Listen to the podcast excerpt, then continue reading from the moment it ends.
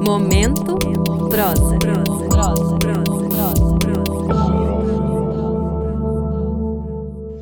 Olá, meu nome é Yuri Pereira, eu sou professor de literatura e vou ler um trecho do romance O Leviatã, de Joseph Roth, em tradução de Álvaro Gonçalves.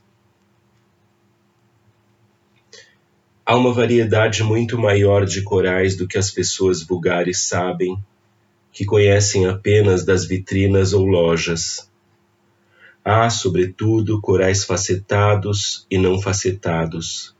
Depois, corais de extremidades planas e corais esféricos, corais espinhosos e outros com a forma de varetas que parecem arame farpado, corais com um brilho amarelado, quase vermelho esbranquiçados, que fazem lembrar as orlas superiores das pétalas das rosas chá.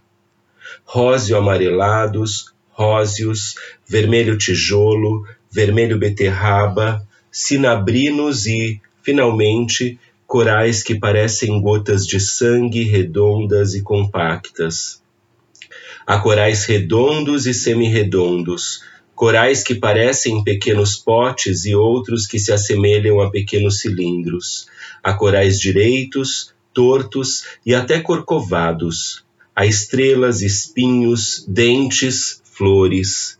Pois os corais são as plantas mais preciosas do mundo oceânico, rosas para as caprichosas deusas dos mares, tão ricos em formas e cores como os próprios caprichos destas deusas.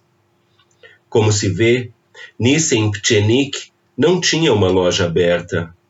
Conduzia o negócio em casa, isto é, vivia com os corais dia e noite, verão e inverno, e visto que as janelas do seu quarto, assim como as da cozinha, davam para o pátio e ainda por cima estavam protegidas com grades de ferro densas, reinava na casa um crepúsculo belo e misterioso que fazia lembrar o fundo do mar, e era como se nela crescessem corais e não fosse o local onde estes eram vendidos.